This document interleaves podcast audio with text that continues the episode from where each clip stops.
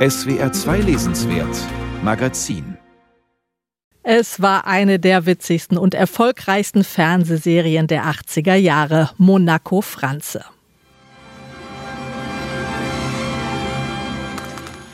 Wenn ich sage, das wird so grauenvoll werden, sowas von furchtbar, sowas von dermaßen unerträglich, das hältst du in deiner kühnsten Fantasie nicht für möglich. Weia, Waga, woge du Welle, Walle zur Wiege, Wagala Weia, Wallala Weia, war, war Wahnsinn. Franzi, das darfst doch du nicht so wörtlich nehmen. Äh, weil da gibt es ja auch Musik auch noch dazu. Nicht? Du musst dir das so vorstellen wie bei einem Schlager, nicht? wie bei, äh, was weiß ich, Baby, Baby, Bala, Bala oder Schubidu, Bidu, Bidu, Bidu. Da fragst du dich auch nicht, was das im Einzelnen heißt. Also. Nichts, also. Nicht? Ein Schlager ist in drei Minuten vorbei und, und Rheingold, das ging ja auch noch. Nicht? Das sind bloß gute zweieinhalb Stunden. Eine Walküre, das sind mindestens vier, wenn nicht fünf. Schwerer Fall von Wagner-Phobie beim unvergessenen Helmut Fischer alias Monaco Franze. Erdacht von Helmut Dietl. Dietl hat noch viele weitere große Serien und Filme gemacht. Kier Royal oder Stonk zum Beispiel, den Film über die gefälschten Hitler-Tagebücher. Dietl starb 2015 und jetzt hat der FAZ-Journalist Claudius Seidel eine Biografie über ihn geschrieben. Ich freue mich, dass er jetzt im Lesenswert-Magazin zu Gast ist. Guten Tag, Herr Seidel. Grüß Gott. Ich habe mir auch zur Vorbereitung noch mal im Netz ein paar alte Ausschnitte dieser Dietl-Klassiker wie Monaco Franz und Key Royal angeguckt und ich wurde sehr wehmütig. Sowas kommt mir vor, gibt es heute in der deutschen Fernsehlandschaft einfach gar nicht mehr solche Dialoge, so eine Schlitzohrigkeit, so eine Ironie, so eine Leichtigkeit und gleichzeitig auch eine sehr dunkle, melancholische Grundierung. Konnte das tatsächlich nur Helmut Dietl? Das bayerische Fernsehen, das dem blutjungen Dietl, der außer Regieassistenzen wenig vorzuweisen hatte, gleich mal eine Fernsehserie zum Schreiben und Inszenieren gegeben hat. Möglicherweise gibt es das wirklich nicht mehr.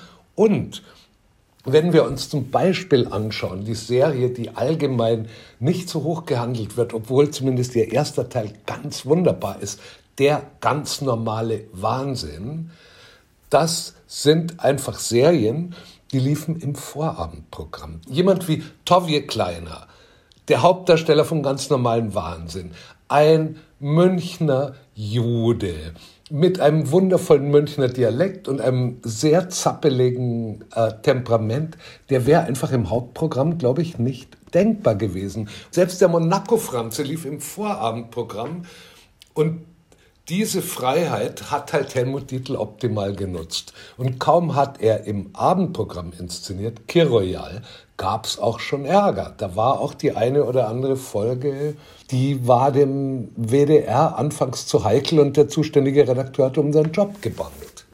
Ja, für Skandale hat er natürlich auch gesorgt in dieser Zeit. Und ich glaube, unter woken Gesichtspunkten könnten diese Serien heute ja auch nicht mehr so laufen, wie sie damals gelaufen sind, oder? Das weiß ich nicht, weil sozusagen einer wie Helmut Dietl ist ja an sich schon fremd, selbst in seiner Heimat. Also ob er so anti-Vogue wäre im Sinne von ich bin ein alter weißer Mann und deutsch und lass mir das nicht nehmen. Das ist ja nicht Helmut Dietl. Helmut Dietl war ja immer das Gegenteil davon. Der war ja immer der perfekte Münchner und zugleich der totale Anti-Münchner. Er war ein Mann, der es unter Deutschen, unter Weißen, unter Nordländern ohnehin kaum ausgehalten hat. Also Wokeness wäre, glaube ich, nicht sein Problem. Und wenn wir uns die Sachen heute anschauen, wir haben es da überall mit Männern, zu tun, die sehr heftig die Frauen verehren, manchmal auch sehr vergeblich,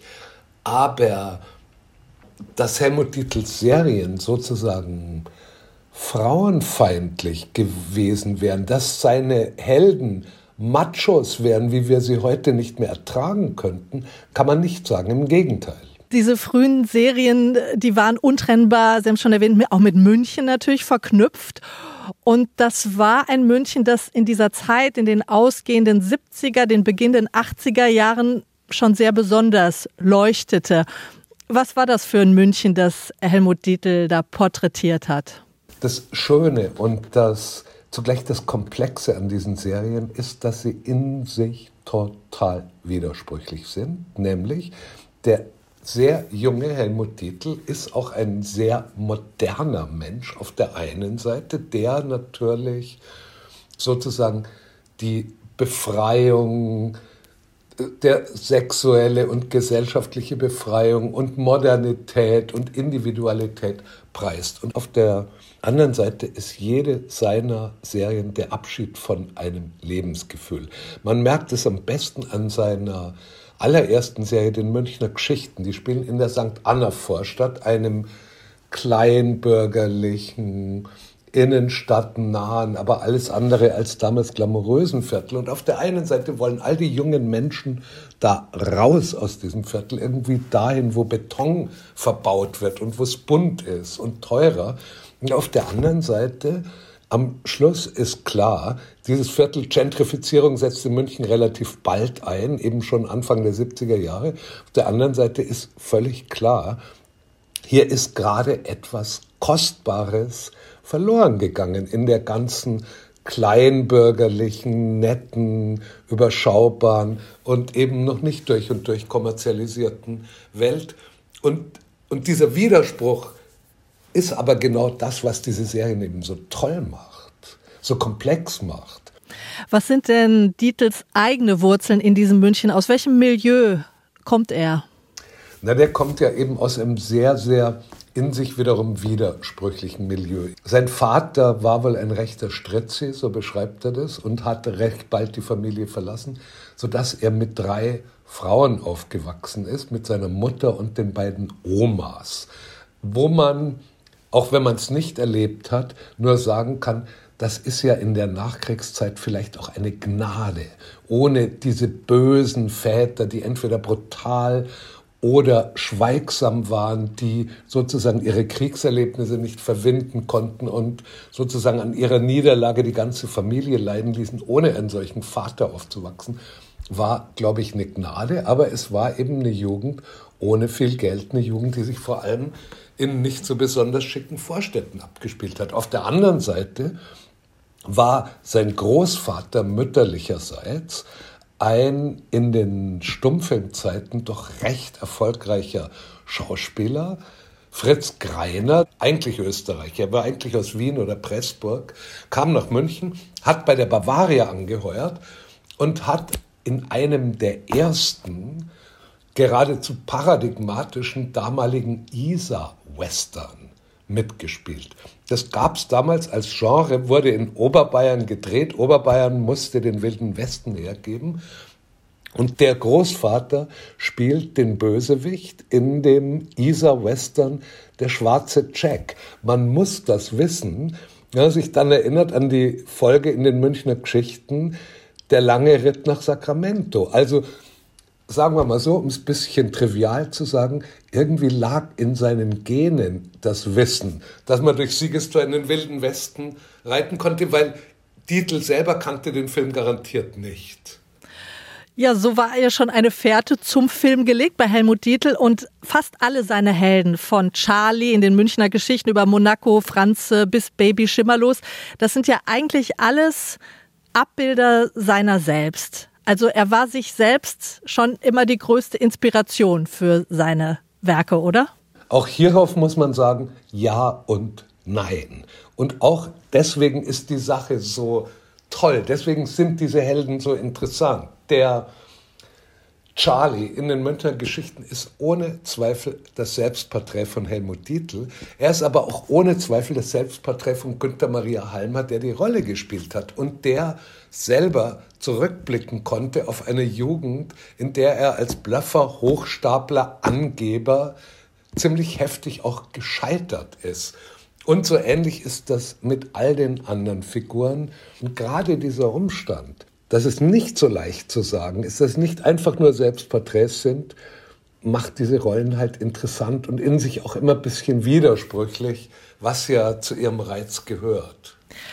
Und Dietl hatte auch häufig zumindest einen genialen Co-Autor, nämlich Patrick Süßkind, Autor des Weltbestsellers Das Parfum. Wie sah die Zusammenarbeit der beiden aus?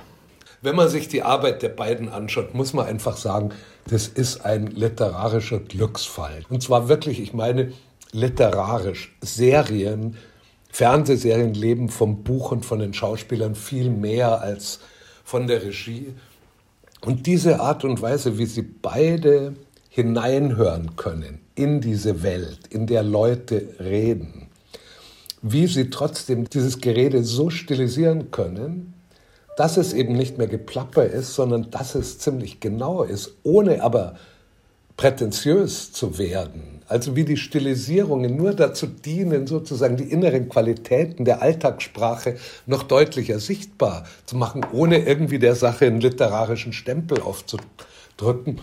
Das empfinde ich jedenfalls als einzigartig. Und deswegen haben die auch so lange gebraucht und so. Die haben ja an jedem Drehbuch ewig gesessen. Und es ist bezeichnend, dass die Idee für den Monaco-Franze zum Beispiel den beiden in Los Angeles kam, wo sie sich nach Leberkäse und München gesehnt haben. Es ist weiterhin bezeichnend, dass sie in irgendwelchen Dienstmädchenzimmern in Paris die Drehbücher dann geschrieben haben. Deswegen ist das nicht provinziell. Sie haben sich ihr München erfunden.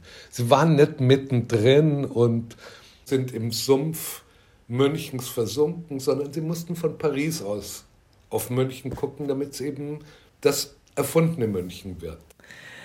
Letzte Frage. Was ist Ihre Lieblingsfigur aus diesem Dietl-Kosmos? Wer liegt Ihnen besonders am Herzen? Also da muss ich einfach in biografischer Ehrlichkeit sagen, es sind zwei Figuren und zwar ist es eben der Maximilian Glanz im ganz normalen Wahnsinn und sein Sidekick Lino. Es liegt einfach daran, als diese Serie ins Fernsehen kam, war ich so 18, 19 und wollte von den beiden wissen, wie man lebt. Hab deswegen keine einzige Folge versäumt und wollte beides. Ich wollte komischerweise, ich wollte so zappelig, nervös und intellektuell sein wie der Maximilian und so lässig und elegant und münchnerisch wie der Lino, den ja auch Helmut Fischer spielt. Und da sehen Sie ein weiterer Widerspruch, der allein nur beim Zuschauen entsteht. Und das ist eben das Tolle an dem Werk von Helmut Titel, würde ich sagen. Herzlichen Dank, Claudius Seidel. Der Mann im weißen Anzug heißt seine sehr lesenswerte Biografie über den Regisseur Helmut Dietl, erschienen bei Kiepenheuer und Witsch. Und hier ist die Titelmusik von Key Royal.